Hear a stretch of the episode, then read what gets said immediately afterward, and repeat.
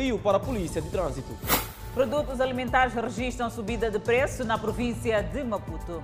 Arranque da vacinação no Reino Unido marca passo importante na luta contra a Covid-19.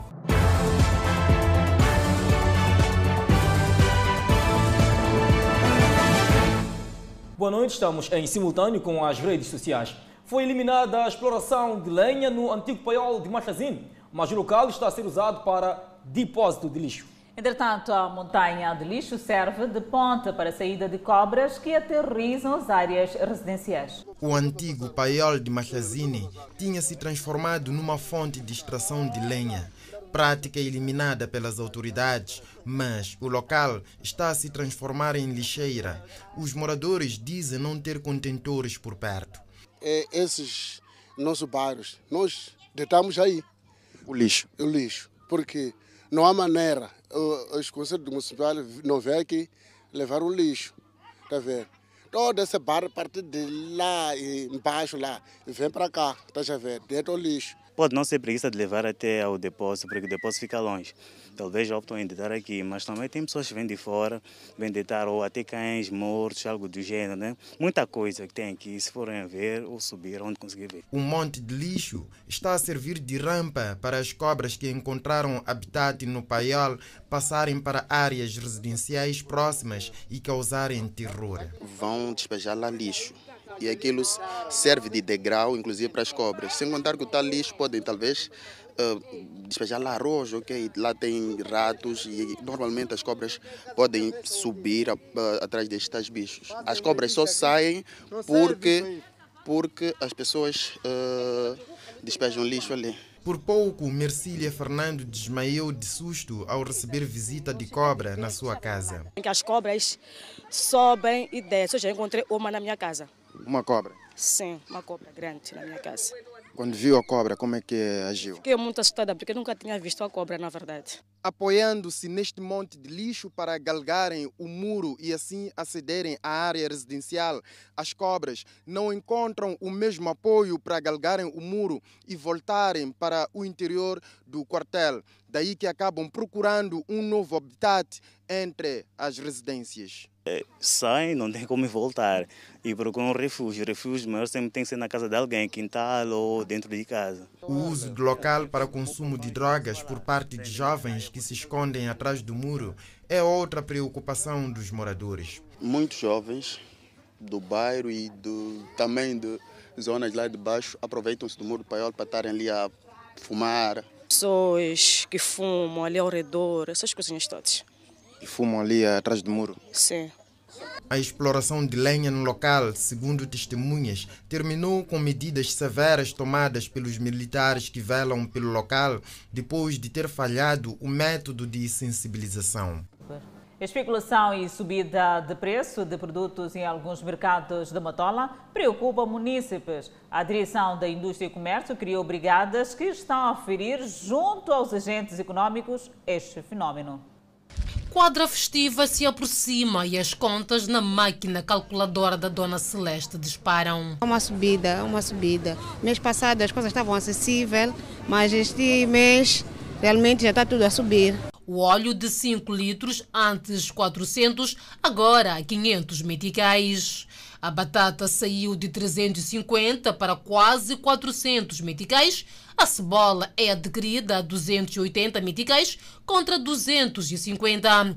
A caixa de pedaços de frango agora custa 1.680 contra os anteriores 1.400. A solução para algumas donas de casa é adiantar as compras com receio de mais subidas. Estou a comprar agora porque assim que consegui um pouco de dinheiro, então é por essa razão que eu estou a aproveitar a comprar agora porque para a semana as coisas estarão mais caras. Uma subida aliada também à especulação de preço um pouco pelos mercados daqui eh, da Matola. Os munícipes dizem que alguns comerciantes aproveitam-se, sobretudo quando chega a quadra festiva. Tem que andar a inspecionar, ver como é que é o produto, porque estão a puxar muito mais os preços. Alguns vendedores falam da subida do rand e escassez dos produtos na África do Sul. São custos é o transporte, é o processo de alfandegar, levamos-nos em peto. Algumas vezes temos pessoas que trazem diretamente para cá, temos contato com pessoas que nos trazem diretamente. Então, o processo é esse processo de ir à África do Sul e buscar está mais cara. A direção da indústria e o comércio na província de Maputo já está a par e neste momento trabalha nos mercados para avaliar os preços. Temos estas sete brigadas que foram compostas, que é para irem ao terreno, porque nós temos instrumentos eh, que avaliam a questão da margem do lucro, não é, dos preços. Então, estas equipes irão aferir junto do, dos agentes econômicos se os preços, esta subida é legítima ou é legal. Garante ainda que a província tem disponibilidade de produtos para a quadra festiva, com o apoio de produtores nacionais. Temos eh, mapeado produtores eh, ao nível do distrito da Mancha, de, da Moamba, que é para poderem fazer cobertura, não é? em caso de, de, destas necessidades. E não só, em contato com os importadores também, eles nos garantiram sim que vão fazer o abastecimento de mercado, porque eles já têm encomendas feitas eh, na vizinha África do Sul para abastecer a nossa província. A informação foi divulgada esta terça-feira durante o Conselho Executivo Provincial de Maputo que, entre outros assuntos, debruçou sobre a segurança alimentar na província de Maputo. O primeiro-ministro Carlos Agostinho do Rosário está de visita à província de Cabo Delgado. Do Rosário desafia os deslocados em aldeias de reassentamento a aproveitarem os campos disponibilizados para produzirem comida. Carlos Agostinho de Rosário está em Cabo Delgado desde esta terça-feira. O local de entrada do primeiro-ministro foi a aldeia de Marocane, distrito de Anquabe, onde cerca de mil famílias deslocadas devido aos ataques terroristas receberam terrenos e estão agora a fixar as suas habitações. O governante percorreu a aldeia por forma a ver as condições criadas pelas autoridades locais para o reinício condigno da vida dos novos inquilinos. Depois, dirigiu-se aos deslocados. A mensagem do primeiro-ministro foi curta, clara e incisiva. O trabalho que estão aqui a fazer, nós apreciamos. Mas a primeira coisa que temos que fazer é continuarmos a apoiarmos os nossos irmãos que são as Forças Armadas, Forças de Defesa e Segurança. Temos que dar força às nossas tropas. E dar força à nossa tropa significa que nós, nós os jovens, nós os homens, nós as mulheres, não podemos aceitar sermos aliciados por aqueles que estão a destruir tudo para fazermos parte da agenda deles. Durante o diálogo de Carlos Agostinho de Rosário com as famílias deslocadas, Antumano Ibrahimo implorou ao primeiro-ministro, no sentido de o governo trabalhar para o mais breve possível acabar com o clima de instabilidade vivido em alguns distritos de Cabo Delgado para que ele e outros companheiros possam regressar às zonas de origem. Pedimos imensos favores ao governo para que esta guerra termine.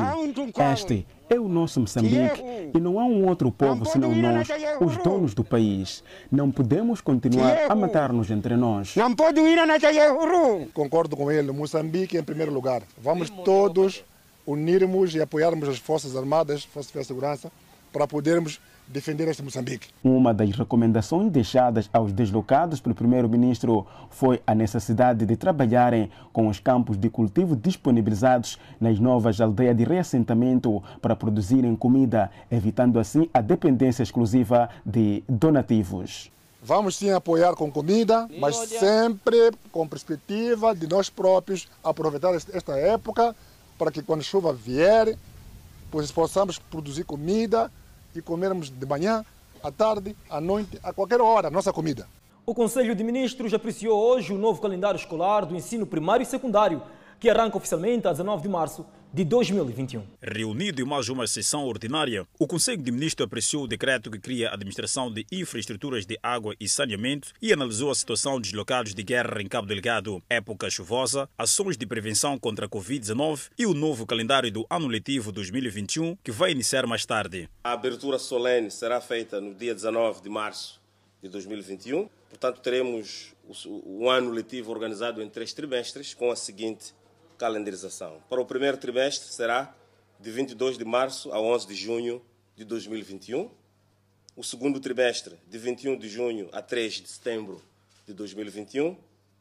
E, por fim, o terceiro trimestre, de 3 de setembro a 19 de novembro de 2021.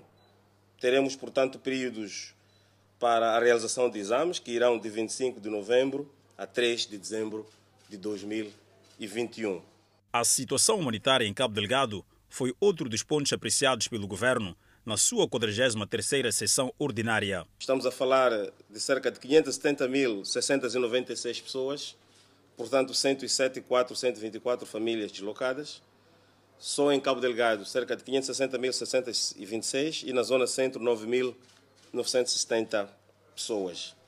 O Conselho de Ministros apreciou ainda o seu plano de ação contra a Covid-19, sendo que nos próximos dias vai apresentar o seu plano de ação uh, no que diz respeito à encomenda de vacinas para o próximo ano. Há vários países que se propõem já a comprar determinado tipo de vacinas, feitas que são as análises pelas entidades internas competentes. Moçambique não foge a regra, está a fazer o mesmo e está atento a, a, a todas e quaisquer possibilidades de encontrar vacinas para que Moçambique não fique atrás em relação aos outros países. Ainda na sessão desta terça-feira, o Conselho de Ministros autorizou a contratação por ajuste direto da Operation Water Moçambique Limitada para investir e operar os sistemas de abastecimento de água de Macia no Vunguene, Murumeu, Gurue, Murumbala, Chimbonila e Nipepe. As autoridades de saúde do Reino Unido lançaram esta terça-feira as primeiras doses de uma vacina contra o novo coronavírus. Adelaide Isabela, a primeira mulher a ser vacinada, é uma idosa quase centenária, que encoraja demais pessoas a aceitarem o procedimento. É o dia V, tal como descrevem as autoridades britânicas, satisfeitas com esta vitória na corrida pela imunização. Mas, embora seja uma nova vacina, não são os mais novos a abrir o procedimento. A primeira beneficiária da injeção globalmente cobiçada é a idosa Margaret Keenan, de 90 anos, que inicialmente não se apercebeu que virou notícia em todo o mundo. Eu pensei que fosse piada, revelou Keenan, mas em seguida deixa uma recomendação. Agora eu fiz e espero que ajude outras pessoas a virem e a fazerem o que eu fiz. Keenan falava minutos depois de receber a injeção no University Hospital Coventry. O Reino Unido está a ganhar terreno no projeto depois que os reguladores britânicos deram a 2 de dezembro a autorização de emergência para a vacina produzida pela farmacêutica norte-americana Pfizer e pela BioNTech da Alemanha. A comunidade moçambicana naquele ponto da Europa também celebra a notícia. É, eu, eu, me sinto é, é, muito feliz, privilegiado. Estou contente, né? esperando a minha vez é, a imunização é muito bom, assim me dá mais acesso, né? Nas viagens, porque eu esteve em Moçambique, eu, eu voltei, é, mesmo numa, numa, altura meio caótica, assim, abril, eu tive que quarentenar-me por 14, tive que ficar 14 dias aqui dentro antes de poder sair, né? E agora, se há uma luz no no, no, no, fim do, do, do, túnel, é sempre bom. Eu recebo com muita alegria, por acaso. O governo do Reino Unido tem como alvo mais de 25 milhões de pessoas, ou cerca de 40% da população, na primeira fase do seu programa de vacinação, que prioriza aqueles que estão em maior risco de contrair a doença. Nelson diz que houve no Reino Unido um receio de que com a vacina viessem efeitos colaterais, mas destaca que tal não foi seu caso em particular. Coisa de, de ficar. É na substância, de por que não, por que é que nós somos, somos os primeiros os africanos a serem testados e não sei o quê. Então isso já dá também uma confiança, uh, uh, uh, exato, né? eu acredito que vai ficar tudo bem e eu espero que isso corra rápido aqui e também vá lá para casa, né? E yeah, todos nós voltamos à, à, vida normal. Sabemos que o, o 2000 e, uh, I mean, uh, 2020, que é 2020 foi um ano muito complicado.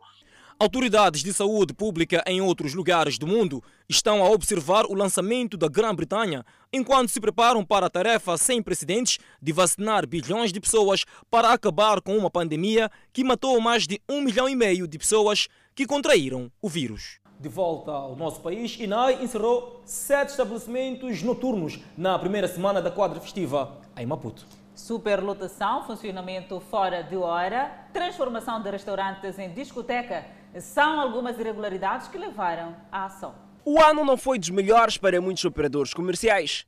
Nesta Casa de Pasto não foi diferente. Realmente foi um ano difícil, mas as coisas já estão a voltar ao normal. Os nossos clientes também já estão a voltar a aderir aos nossos serviços. Às vésperas do final do ano, o movimento parece estar a apelar por esperança de dias melhores. No entanto, várias são as medidas por se respeitar face à pandemia da Covid-19, porque este não é um ano qualquer. Nós temos, uh, cumprimos com o nosso horário e avisamos também aos nossos clientes que a uma determinada hora temos de fechar. Estamos a cumprir também com aquilo que é a higiene. Temos aqui álcool em gel para higienização das mãos, respeitamos o distanciamento também e cumprimos com o horário de abertura e de fecho. Depois de ter feito o lançamento da campanha de fiscalização durante a quadra festiva, que termina a 5 de janeiro, a Inspeção Nacional de Atividades Econômicas só na primeira semana já fechou vários estabelecimentos e já fez várias apreensões de produtos fora de prazo. Na cidade de Maputo, veja-se que no último final de semana foram encerrados sete estabelecimentos e três bolt stores por várias irregularidades. Irregularidades como superlotação, funcionamento fora de hora, transformação de restaurante em discoteca, falta de condições de higiene para a realização de eventos e poluição sonora sem observância da prevenção da Covid-19 foram alguns cenários constatados. Uma violação generalizada do protocolo sanitário para a prevenção e combate à Covid-19. Consequentemente, todos esses estabelecimentos foram uh, suspensas de imediato as suas atividades e também foram evacuados os clientes que estavam a consumir aglomerados. Também uh, foram notificados esses estabelecimentos para o seguimento de processos de acordo com a legislação econômica. Ainda no âmbito da fiscalização noturna, em Niassa, um cidadão foi detido depois de agredir um inspetor da INAI. Foram realizadas diversas atividades em todo o país, eh, merecendo destaque a fiscalização feita na província do Niassa, eh, em que constatou-se em bottle stores, nos mercados e bares, eh, aglomerado de pessoas a consumir bebidas alcoólicas. A INAI prometeu pulso firme na fiscalização para evitar possíveis cenários de favoritismo em estabelecimentos que, mesmo funcionando fora de hora e com irregularidades, não são encerrados. Moradores colocam barricada em protesto à deficiente recolha de resíduos sólidos no bairro de Congolote. Ainda segundo os moradores, há quase duas semanas que a idilidade não recolhe o lixo pano na mão para afugentar as moscas. Este é o cotidiano da Dona Délia para afugentar os insectos que inundam as casas depois de pousar neste lixo que invadiu parte da via no Congolote. Nós não conseguimos comer. Nas nossas casas está cheio de moscas. Cheiro. Nós estamos a aguentar. Estamos, mesmo estamos cansados. Contentores transbordam e lixo fica dias no chão por falta da recolha. O município não tira lixo já há duas semanas. Está assim. Não vem tirar lixo. E nosso pedido, o nosso pedido é deles virem tirar o lixo e tirar os contentores, voltar os, irem deixar onde estavam. Os contentores estavam lá dentro do mercado. Eles tiraram os contentores do mercado, vieram deixar aqui. Então estamos a pedir socorro, estamos a passar mal, moscas, barata, tudo, mau cheiro. E como protesto, colocaram barricada de contentor para pressionar o município a recolha e retirada destes contentores neste local. Aquele contentor ali, mamãe, nós chovamos até ali. Aquele contentor. E se não vierem tirar lixo hoje, Conselho Municipal, aquele contentor vão encontrar lá, na estrada. lá. Lixo e mais lixo, contentores abarrotados. Mesmo com a indicação de não deitar o lixo ao chão, os moradores dizem ser quase impossível, porque neste local não há contentores. É uma situação que já dura há quase um mês. E vem caminhões cheios de lixo, que você consegue ver que esse lixo não é do, de, uma casa. Estão a recolher em cada zona. Até acho que tiram dinheiro. Depois, a pessoa que tem carro recolhe o lixo vem deitar aqui. Aqui está a virar lixeira mesmo. A preocupação é já do conhecimento do município da Matola, que reconhece os desafios, mas fala da falta de colaboração de alguns municípios. Uh, os nossos focos são os pontos. Eh, nós temos aqueles que eh, nós chamamos de, de, de, pessoas de má fé, que vão à calada da noite, onde recolhem os resíduos sólidos, porque não querem o, o, fazer o depósito nas nossas lixeiras, não querem pagar os avisos a, a, taxa de depósito na lixeira. Então vão à calada da noite, chegam em qualquer ponto, eles basculam, deixam. Nós posso dar um exemplo, nós podemos retirar os resíduos sólidos, nós limparmos, encontramos os nossos pontos de recolha bem limpinhos, dia seguinte podemos encontrar cheios, como se nada tivéssemos feito no dia anterior.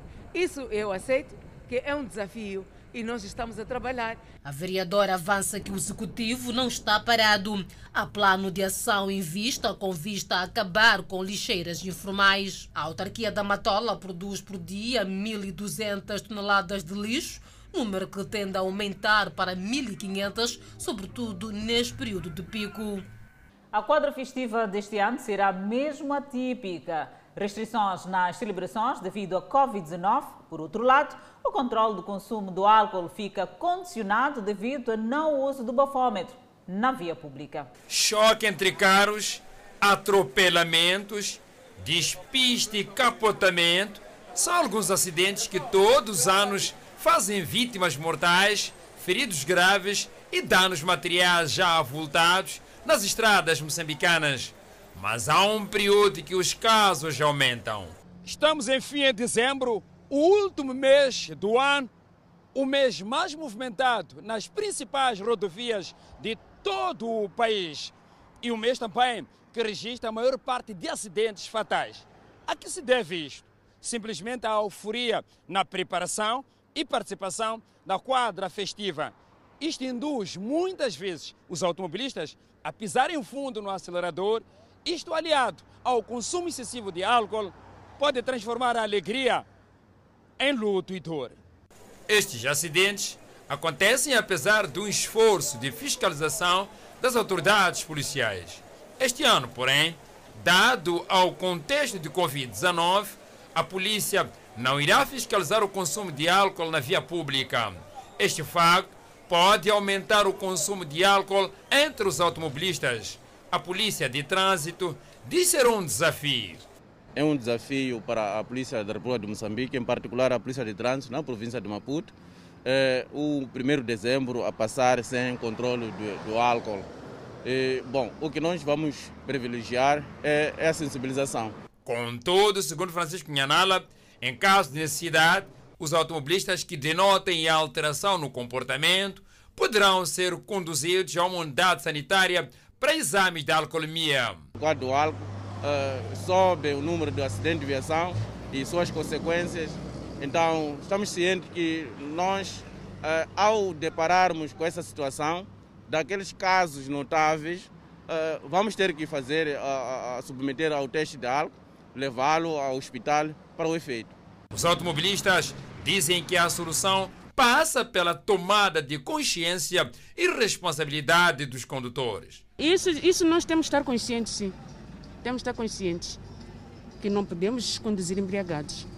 Aliás, eu não só vou prejudicar aquela família, mas vou prejudicar a minha também. Para não acontecer muitos acidentes, deve as pessoas não para evitar eh, muitos problemas, né? Deve não não beber, pode beber, mas a pessoa ficar em casa, não é? Outro sim, a polícia diz que irá reforçar a sua presença ao longo das principais rodovias, tendo sempre como prioridade a sensibilização. Continuamos no sul do país, em Inhambane. O antigo Adil de Massinga, seu vereador, acusado de desvio de mais de 2 milhões de meticais, vão a julgamento a partir de 16 de dezembro corrente. Clemente Boca, antigo edil de Massinga e o antigo vereador daquele município, poderão se sentar no banco dos réus próxima semana. Ambos são acusados de prática de desvio de fundos através de simulação de pagamentos indevidos. O caso foi despoletado e encaminhado ao Ministério Público pelo Gabinete Provincial de Combate à Corrupção em Inhambane. O Gabinete Provincial de Combate à Corrupção aqui em Inhambane confirmou-nos que o ex-edil de Massinga, Clemente Boca, acusado pela prática de corrupção, poderá ir ao julgamento dentro dos próximos dias, ainda neste mês de dezembro.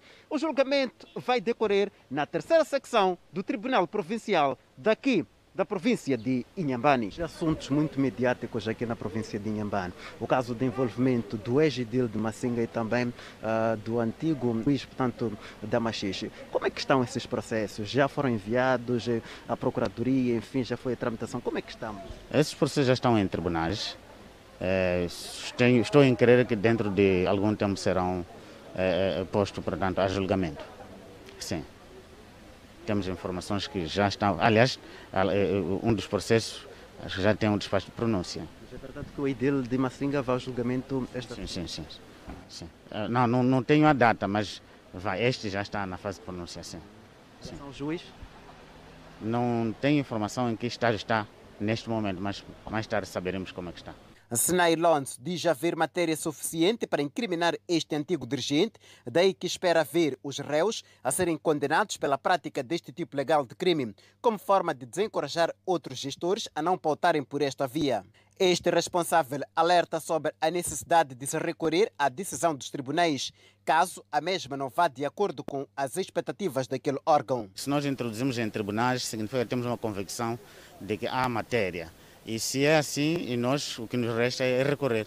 É o único instrumento que nos autoriza a atacar a decisão judicial. Nos casos que nós não nos conformamos, recorremos. Só este ano, o Gabinete Provincial de Combate à Corrupção em Yambani tramitou 82 processos, contra 60 de igual período do ano passado, fato que indica haver aumento de corrupção em Yambani. Londres desdramatiza os números e diz que tudo tem a ver com a elevada consciência da população em denunciar estes casos. O presidente da República, Filipe Nunes, dirige amanhã na Procuradoria-Geral da República a cerimónia central alusiva ao Dia Internacional de Luta contra a Corrupção, que celebra sob o lema Unidos contra a Corrupção, recuperando com integridade.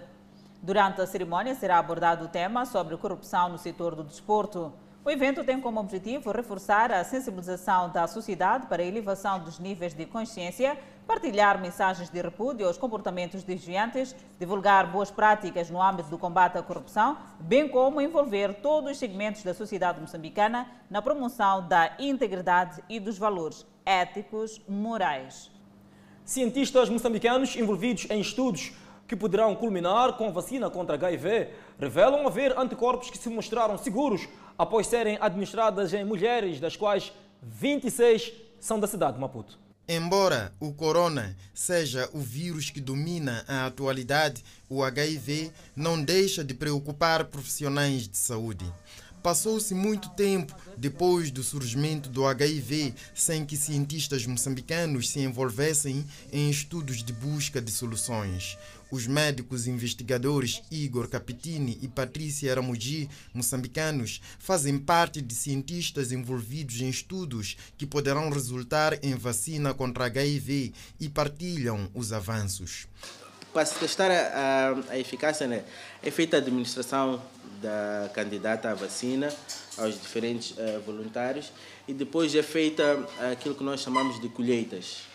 Então, são feitas análises em que depois pretendemos verificar se as células que são produzidas pelo nosso organismo são células específicas uh, que possam combater uh, o vírus uh, do HIV. O estudo já levou a anticorpos que estão na fase de ensaio clínico. Esses anticorpos visam proteger da infecção pelo HIV e estão de forma experimental a serem administrados em mulheres, o grupo mais vulnerável. Este estudo incluiu 1.500 mulheres. Ele teve uma particularidade porque incluiu apenas mulheres. As mulheres são o grupo mais vulnerável para adquirir a infecção HIV. Uh, e estima-se que em África cerca de dois terços de, das infecções uh, que ocorrem ocorrem em mulheres. Um anticorpo que resultou desses estudos ainda em avanço é já uma realidade, de tal forma que aqui na cidade de Maputo já foi administrado em 26 mulheres e se mostrou seguro. Fica-se de avaliar a sua eficácia. Neste momento ainda estão a decorrer análises para se avaliar se este anticorpo é realmente eficaz mas temos uh, conhecimento sobre o perfil de segurança deste anticorpo. Este anticorpo mostrou-se seguro. Os estudos estão também em fase avançada para encontrar uma forma de reduzir significativamente a carga viral, ou seja, a quantidade do vírus que circula num organismo infectado. Para acompanhar no próximo bloco, o Circular de Maputo vai contar com quatro portagens até 2021. E falta de parque de estacionamento preocupa automobilistas na cidade de Chimoio. Vamos ao intervalo, nós voltamos em instantes. Estamos de volta com as notícias em destaque. Antes do intervalo, quatro portagens vão funcionar na estrada circular até 2021. As portagens estarão localizadas na zona da Costa do Sol, Cumbeza, Zintava e Maracuã e na Matolagar. Roncam as máquinas, as primeiras duas portagens já ganham vida própria. E com isso, vem a preocupação dos automobilistas em relação às tarifas que podem ser praticadas. Este senhor vê de bom grado a ideia da implantação das portagens, porque estas poderão ser um contributo para a economia nacional. É bem-vindo às portagens, porque algum ganho o país vai ter, vai ter que ganhar de uma ou outra forma. Mas eh, vamos lá ver se o, o valor ser insensível para nós, como o custo de vida que existe entre, é, é, aqui no nosso país. No entanto, o receio é que as tarifas não sejam sustentáveis. Pode ser um, um valor tão alto, enquanto é, é dentro da, da, da, da, do município, da cidade, é muito difícil se for isso. Essa é a minha opinião. E desta opinião, partilham outros automobilistas. A minha ideia pá, era para quando a portagem acabar lá do outro lado, pá, podemos também trocar de roda aqui. Chegamos para lá, tá vendo? O que é que isso pode mudar para vocês? Pá, isso pode ser bom, mas de outra parte não é bom, pode dinheiro às vezes. As obras de duas das quatro portagens que se prevê que sejam construídas ao longo da circular de Maputo já estão a ganhar corpo. Por exemplo, este é o espaço da portagem da Matolagar. Prevê-se que as quatro portagens entrem em funcionamento a partir do ano 2021. Fala-se especificamente dos pontos da Matolagar, Cumbeza, Costa do Sol e Zintava, no distrito de Marraquene. O funcionamento das portagens está para julho e agosto de 2021. O projeto prevê a construção da portagem de Macaneta, em Marraquene. Já na cidade de Chimoio, a falta de parque de estacionamento preocupa alguns automobilistas e o edil daquela cidade reconhece o problema e promete acabar com a situação. A cidade de Chimoio ficou pequena para o estacionamento de viaturas que circulam na capital da província de Manica, como consequência da insuficiência de espaços para o parqueamento de veículos, lugares como passeios, parques, até mesmo estradas, têm nos últimos dias virado parques de estacionamento. É o que acontece em quase toda a cidade, uma realidade que acaba ofuscando a beleza da autarquia. Para a questão de estacionamento, tem sido um grave problema, principalmente aqui na cidade de Chimoio. Este tem sido um sofrimento diário, como descrevem alguns automobilistas, as suas manhãs em busca de um lugar para estacionar as suas viaturas e conseguir chegar ao trabalho. Os lugares ficam todos ocupados, obrigando os condutores a cometerem irregularidades. A Avenida 25 de Setembro é um dos locais onde este problema, a cada dia que passa, mais se acentua. No entanto, devido à situação, muitas viaturas são bloqueadas pela Polícia Municipal. Com esta situação, alguns automobilistas dizem que a única solução para impedir a invasão dos passeios, vias de acesso, entre outros, por viaturas, seria a inclusão de novos parques de estacionamento de viaturas. Para um pouco para ver se encontra um espaço, o próprio município coloca, uh, tra vem, tranca o seu carro e acaba pagando multa. O edil da cidade de Chimões, João Ferreira, reconheceu o problema e prometeu que um trabalho está em curso com vista a criar um parque rotativo. Nós também, nos próximos tempos, vamos começar a fazer os parques rotativos, portanto, irá ser cobrado uma taxa de estacionamento a cada um dos carros, não em todas as zonas, mas em sítios em sítios específicos. A cidade de Chimoio tem vindo a apresentar nos últimos tempos um crescimento do parque automóvel. Ainda no centro do país, inseridas no programa de mecanismo de recuperação pós-ciclone Idai, foi lançado na cidade da Beira o projeto de reabilitação de 320 casas em benefício de igual número de famílias. Na zona da Manga Mungaça, quatro famílias que ainda permanecem alojadas em residência dos seus vizinhos devido ao ciclone Idai que destruiu parcialmente as suas casas, já respiram de alívio. Estas famílias foram abrangidas pelo projeto de recuperação e reabilitação das suas moradias. Manuel Caetano é exemplo disso. Este município conta que a sua casa foi seriamente afetada pelo ciclone Idai, levando-o a morar de favores na residência de seu amigo. Passado um ano e dez meses, Manuel vê o sonho de voltar a ter sua própria moradia realizado. Estou muito feliz. Agora, Atualmente o senhor onde é que está a ficar? Agora estou dormindo na casa do meu, meu amigo. Hum. Sim.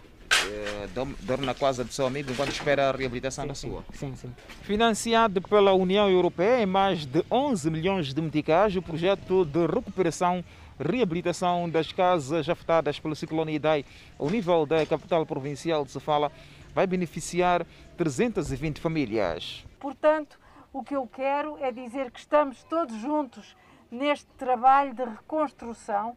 Nós queremos reconstruir melhor, queremos que as populações sejam mais resilientes para os próximos cheias, ciclones que lá venham e, portanto, podem sempre contar com a União Europeia. Sendo as 320 casas que beneficiarão de uma reabilitação resiliente, estão no posto administrativo da Mangalo Forte. Hoje fizemos uma visita técnica para acompanharmos por perto o desenrolar dos trabalhos e também termos a confirmação da qualidade das obras. Como vocês podem imaginar, quando nós falamos do ciclone ou de momentos drásticos, é importante que de fato que a reconstrução dê resposta a eventuais situações extremas que possam acontecer. Apreciamos a construção resiliente, o Gabinete de Reconstrução tem estado a ver esta componente junto aos seus parceiros de resiliência para que as infraestruturas possam ter mais dinamismo, mais resistência. Numa primeira fase, o projeto vai beneficiar as famílias vulneráveis, idosos e crianças órfãos. A economia angolana é apontada como detentora da segunda maior taxa de desemprego a nível mundial, tal como conta nossa correspondente em Luanda, Manuela Costa. Este é o Sr. Carlos Pedro, casado, pai e responsável pelo sustento da sua família. Ele está desempregado há três anos. De lá para cá, é um vai e vem a cada manhã, num universo de muita incerteza e frustração. Está complicado, não tem como. Conforme foi diz de manhã que eu saí, não comi nada, estou aqui, estou a voltar-se de novo a pé. Num estudo publicado recentemente pela Trading Economic, Angola parece sendo o segundo país com maior taxa de desemprego do mundo, de 34%, ficando atrás apenas da Bósnia, com 34,85%. Na classificação, a Namíbia completa o topo. É o terceiro na lista, com uma população desempregada de 33,4%. A África do Sul, a maior economia do continente, está em quarto lugar, com 30,8% de desempregados. A Nigéria, com 27,1%, e Moçambique, com 25,4%, aparecem em posições inferiores, ou seja, em sexto e em sétimo lugares, respectivamente. Mas o que se vê é o contrário, é precisamente o contrário. Há mais desempregados, há mais empresas a desempregarem pessoas. Representantes do setor privado olham para a situação de Angola no quadro com preocupação. Entendem que é uma realidade em parte agravada pela pandemia da Covid-19 acrescida a falta de políticas públicas de reação diante do desemprego. Eles alegam que o Estado deve ser mais prático nas suas políticas de incentivo aos investidores privados. Nessa altura, o Estado poderia procurar facilitar e ajudar as microempresas. O quadro preocupante tem resultado, inclusive, em manifestações.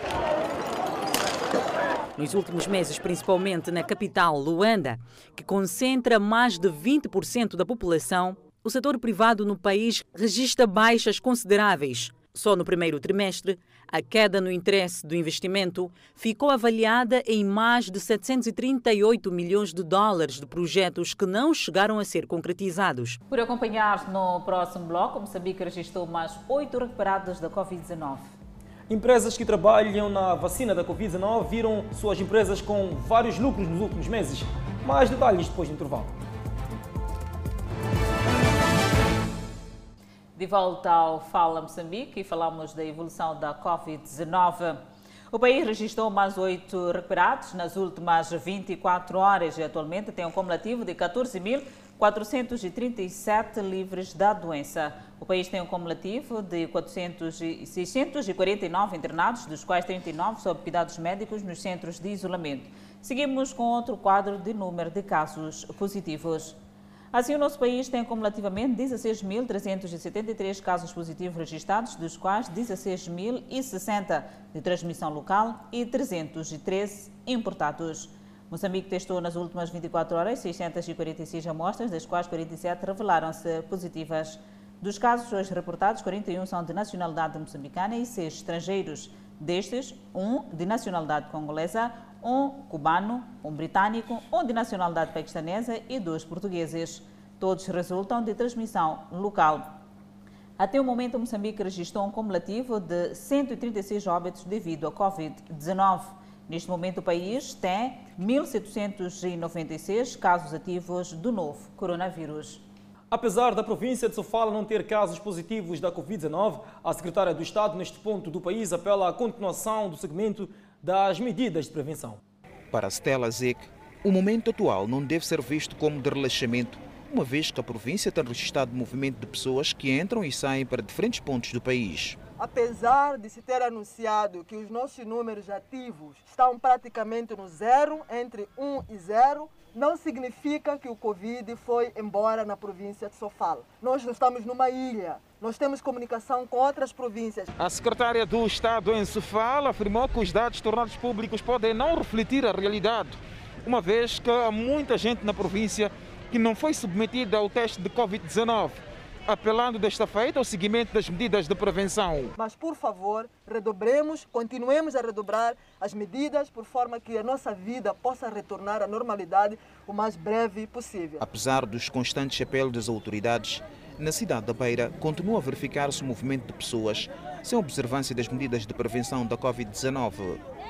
Continuamos a olhar o novo coronavírus. Empresas farmacêuticas que desenvolveram as vacinas contra a Covid-19 viram o valor das suas ações dispararem no mercado. As ações da Moderna subiram 410,4% e as da BioNTech 258,4% desde março até a passada sexta-feira, segundo dados da Bloomberg. No dia 2 de março, ainda antes da declaração do surto de Covid-19, como pandemia, no dia 11 do mesmo mês, as ações da Moderna valiam 29,88 dólares na bolsa de Nova York e as da BioNTech 33,48 dólares. No encerramento da sessão da sexta-feira, 4 de dezembro, em Wall Street, os mesmos títulos cotavam nos 152,52 dólares no caso da Moderna e 120 dólares no caso da alemã BioNTech. Importa referir que alguns países como o Reino Unido e o Brasil, já iniciaram com a campanha de vacinação dos seus cidadãos. Em África, o continente menos arrasado pela pandemia, as vacinas só chegam no próximo ano. E agora no continente africano, um país de expressão portuguesa, Cabo Verde, onde a situação parece estar a normalizar-se. Realçamos aqui que, embora os dados dos últimos 14 dias sejam provisórios, mas parece haver uma tendência para uma situação estacionária, até mesmo para alguma melhoria eh, em relação à evolução da pandemia em Cabo Verde, que é uma informação bastante positiva que nos deixa eh, extremamente satisfeitos, relembrando que as medidas de prevenção devem continuar a ser seguidas rigorosamente para que esta tendência que temos verificado nos últimos dias se mantenha, principalmente porque estamos a chegar numa altura de, de festiva, que, como temos estado a dizer, que este ano vai ser uh, diferente dos anos anteriores, precisamente por causa da situação epidémica que nós uh, vivemos. Em termos de óbitos, uh, até este momento, no, no, mês de dezembro, já tivemos três óbitos, dois em Porto Novo e um em, em São Vicente e uh, teremos que aguardar, portanto, os próximos dias para ver como é que a situação evolui. Acompanhe no próximo bloco, ainda na página internacional, refugiados etíopes no Sudão sem medicamentos. E na França parece haver um congestionamento nos hospitais devido à Covid-19. Nós voltamos em instantes. De volta ao Fala Moçambique e continuamos na página internacional. Para quase todos os refugiados que fogem da Etiópia, a vida no campo tem sido terrível, mas para alguns com doença crônica, a vida torna-se insuportável. Garager e Adiso são alguns dos poucos que falam abertamente sobre seu diagnóstico, mas o acesso à medicação tem sido impossível. Garager está sem medicação há quase um mês. Ela não tem abrigo e vive à sombra de um prédio abandonado com seus três filhos. Ela está lotada no espaço com algumas outras mães enquanto espera que um abrigo seja dado a ela e sua família. Mas ela está a sentir os efeitos da falta de medicamentos. Ela está letárgica e lutando sem sua medicação. Tem ido à clínica todos os dias para tomar remédios, mas sem sucesso. Ela tenta lavar suas roupas no abrigo de uma refugiada vizinha que se deu um pouco de espaço na sombra para descansar e lavar suas roupas. Grazek vive com HIV há 14 anos. Fugiu de Imora para o Sudão há 27 dias com seus três filhos. Felizmente, seus filhos não estão infectados. Grazek sente que tem que se manter forte para eles, mas com a falta de medicamentos é difícil. Quando tomo um remédio com a comida, fico bem. Não fico doente. Não estou com febre, não estou resfriado, mas agora estou acabado. Estou tão cansado. Diz ele. Tesha disso, de 40 anos, tem HIV há 6 anos. Ela veio de Imora para o Sudão há duas semanas. Tem mais sorte do que Gerazag. Ela ainda tem quatro comprimidos no frasco, mas o tempo está a se esgotar e ela também conseguiu uma tenda para ela e seu filho e seu irmão. A exaustão é cortante e o stress de não tomar mais comprimidos está assustada. Situação complicada na Etiópia. Os hospitais franceses estão cada vez mais a viver com um duplo desafio de lutar contra a Covid-19, ao mesmo tempo que, que lidam com os acúmulos gigantes de cirurgias adiadas pela pandemia. Para evitar o colapso de seus sistemas de saúde pública, os países duramente atingidos pelo vírus na Europa priorizaram os pacientes com Covid-19 e adiaram procedimentos não essenciais e até mesmo alguns essenciais. Os hospitais agora estão a fazer o melhor que podem para recuperar o atraso enquanto tratam os pacientes com vírus um dos maiores hospitais do país, o Hospital Bichat, reabriu neste mês todas as 22 salas de operação. Está mais uma vez a realizar cirurgias que foram interrompidas durante surtos de vírus que aumentaram o número de mortos na França para mais de 55 mil. Quando a epidemia estava a queimar os recursos do hospital, as operações das mulheres foram adiadas repetidas vezes. E para evitar o colapso dos hospitais, os seus conveses foram esvaziados as salas de cirurgia foram fechadas. Pessoas que haviam sido programadas para substituições de articulações para livrá-los da dor, a fim de efetuar remoções de catarata, de modo a melhorar a visão, para exames de cancro e uma míriade de outros procedimentos que melhoram e até salvam vidas, foram orientados a ficar em casa, priorizando a Covid-19 e salvar os gravemente enfermos era prioridade. As cirurgias de catarata pararam quase inteiramente por oito semanas durante o período do bloqueio e as colonoscópias usadas para detectar cânceres caíram 87%. Houve metade dos transplantes renais de março a setembro, mostra também a pesquisa da Federação. A polícia descobriu esta segunda-feira um túnel de mais de 200 metros que leva a uma prisão nos arredores da capital peruana, Lima. Os relatórios policiais iniciais indicam que a construção perto da prisão Miguel Castro visava facilitar a eventual fuga dos detentos. O túnel encontrado era para possível fuga de presos vinculados ao crime de tráfico ilícito de drogas, basicamente de nacionalidade estrangeira, disse César Cervantes, comandante-geral da Polícia Nacional do Peru, após visitar o local. As autoridades disseram à mídia local que a construção do túnel levaria cerca de seis meses. Segundo as apurações, o túnel estava a ser planeado desde o ano passado e cerca de 500 mil dólares foram investidos nas escavações. A polícia suspeita que o dinheiro veio do tráfico de drogas. Convidamos a um breve intervalo, mas antes a previsão para as próximas 24 horas. Pemba 32 de máxima, 25 de mínima. Lixinga 30 de máxima, 17 de mínima. Nampula 31 de máxima, 23 de mínima. Seguimos para Tete, terá uma máxima de 35, 24 de mínima. Quilimã 31, 24 de mínima. Chimoite 27 de máxima e 19 de mínima. Beira com 29 de máxima. Vilanculo com 30 de máxima. Tal como Nhambane com 30 de máxima. Xaixai 30 de máxima. Maputo 31 de máxima, 23 de mínima.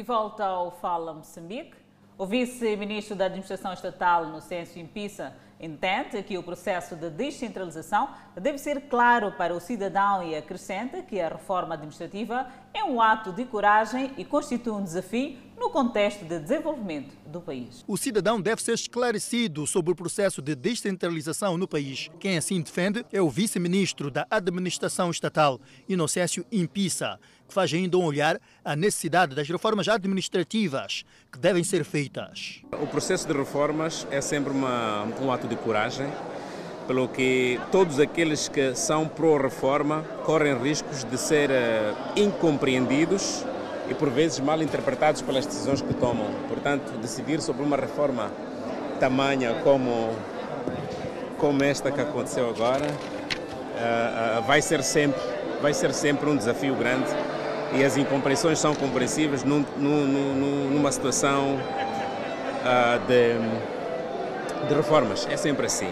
O vice-ministro da Administração Estatal e Função Pública deixou ficar as considerações no lançamento do seu livro, O Novo Paradigma da Descentralização em Moçambique. No lançamento do livro O Novo Paradigma da Descentralização em Moçambique, a ministra da Justiça, Assuntos Constitucionais e Religiosos considerou na ocasião que a obra vai ajudar na reflexão do processo de governação participativa.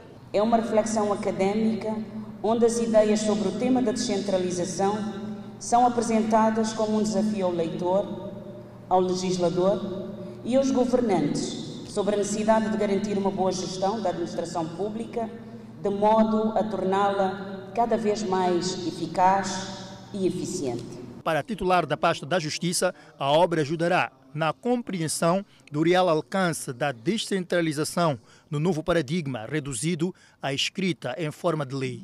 A Lei número 1/2018 de 12 de junho, que embora tenha sido considerada revisão pontual, os seus efeitos transformam de forma profunda a organização do Estado moçambicano, bem assim a sua administração sobretudo ao nível das províncias e distritos do país. Inocêncio Impissa considera que a obra O Novo Paradigma da Descentralização atribui responsabilidades acrescidas aos cidadãos nas províncias e distritos, quer através dos órgãos das entidades descentralizadas, quer através de partidos políticos. Bem assim, outras diversas formas de organização dos cidadãos para sua participação na implementação de ações relevantes para o desenvolvimento do país a partir do local onde residem.